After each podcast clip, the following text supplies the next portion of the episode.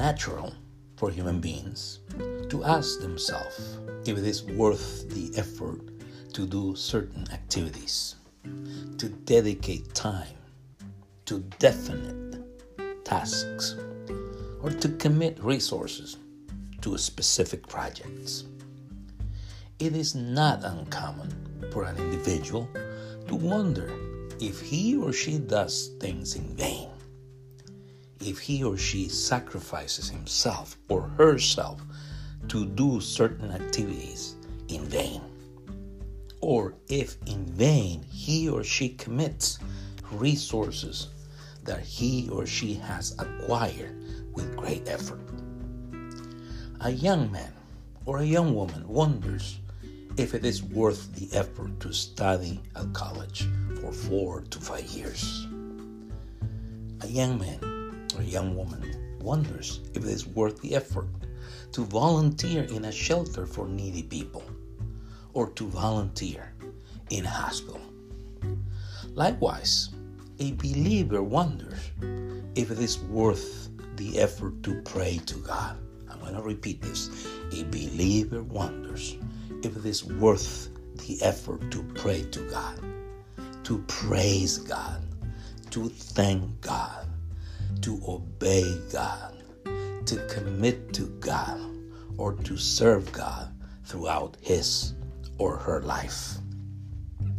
Knowing human nature, Jesus encourages his disciples to cry out to God while living on earth by reminding them that in due time he will bring about justice to his chosen one, who do it day and night, because he knew that human beings wonder if it is worth the effort to do things or to do the things that they do, to spend time on the task they do or to commit the resources to specific activities. In Luke 18, verses 7 and 8, Jesus encourages his disciples not to get tired, not to be discouraged, not to be wore out from crying out to God day and night throughout their lives. That is, Jesus encourages his disciples not to give up, not to abdicate, not to stop crying out to God. Let us keep in mind that to cry out to God or to call out to God means to ask for His help with passion, with intensity, with force. It means crying out to Him for His favor for his help, for his aid, or for his assistance. The Holy Scriptures show that people who fear God, that people who believe in God, cry out to Him when they are sick, when they are treated unfairly, when they feel abandoned by others, or when they are in danger of dying.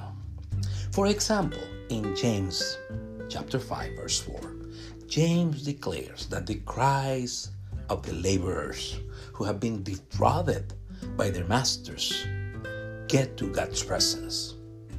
They are not ignored by Him. Indeed, he says, the wages of laborers who mowed your fields, which you kept back by fraud, cry out and the cries of the reapers have reached the ears of the Lord of Sabaoth.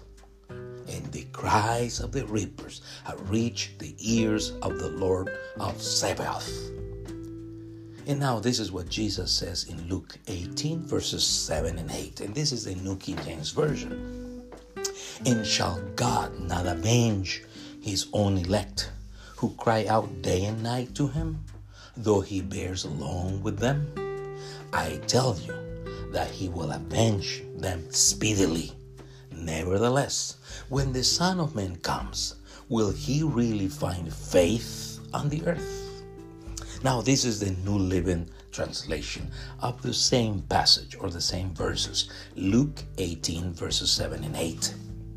Even he rendered a just decision in the end So don't you think God will surely give justice to his chosen people who cry out to him day and night?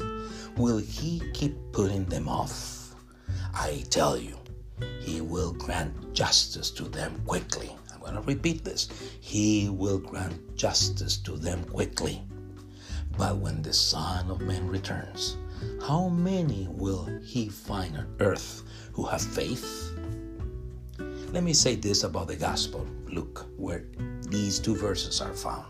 In his introduction, Luke testifies that he wrote his Gospel after a careful investigation regarding Jesus' birth, life, ministry, passion, death, burial, resurrection, and ascension to heaven. If you compare the two Gospels, that is Matthew and Luke, that narrate the birth of Jesus, you will notice that Luke gives more details about it because he wanted to give Theophilus an orderly account of the events of Jesus' life, ministry, mission, and redeeming work. According to Luke, according to Luke's chronological account, I should say, of Jesus' ministry, the events describes eh, it described in chapter 18 indicate that Jesus was in his third year of ministry when he was being resisted, rejected, and even harassed by the religious leaders. I'm going to say this again. He was in his third year of ministry when he was being resisted, rejected, and harassed or even persecuted by the religious leaders. At this time, Jesus was not popular among the people because he demanded them greater commitment with him and with God's kingdom than with their relatives, friends, traditions, customs, rituals, or even personal habits. In his third year, Jesus spends much of his time instructing his disciples, those close to him, in preparation for his departure and later ministry among the people. So in Luke 18, verses 7 and 8, he concludes his parable about the widow and the unjust judge by encouraging his disciples not to get tired, not to be discouraged, or not to be worn out from crying out to God day and night throughout their lives. Why do believers cry out to God? Why do believers cry out to God?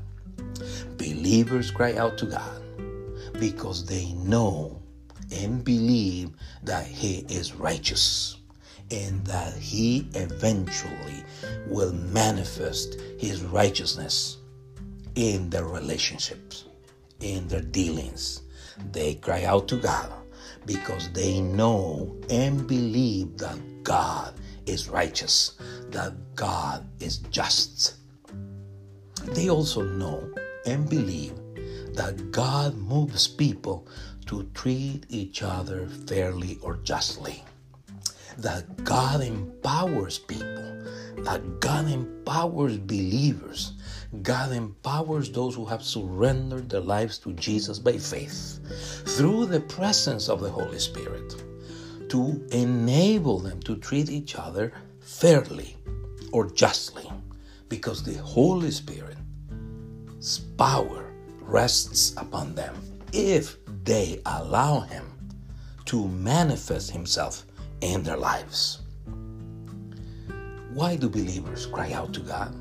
Believers cry out to God because they know and believe that God is good, that God is kind, that eventually He will be moved by their crying, by their faith they believe that He will extend His grace to them because He's good, because He's kind. They also know and believe that God helps people to be considerate with one another due to the fact that He is kind, that His nature is good. So believers cry out to God because they know and believe that God is faithful, that He is faithful. He doesn't change. He is committed to the end. They know and believe that God helps people to edify one another. So, you and I do not waste our time by crying out to God. You and I make the most of our time by crying out to Him. You make the most of your relationship with God by calling out to Him, by crying out to Him by faith. You make the most of your faith when you talk to your Father with such a passion. May the Lord bless you. Amen.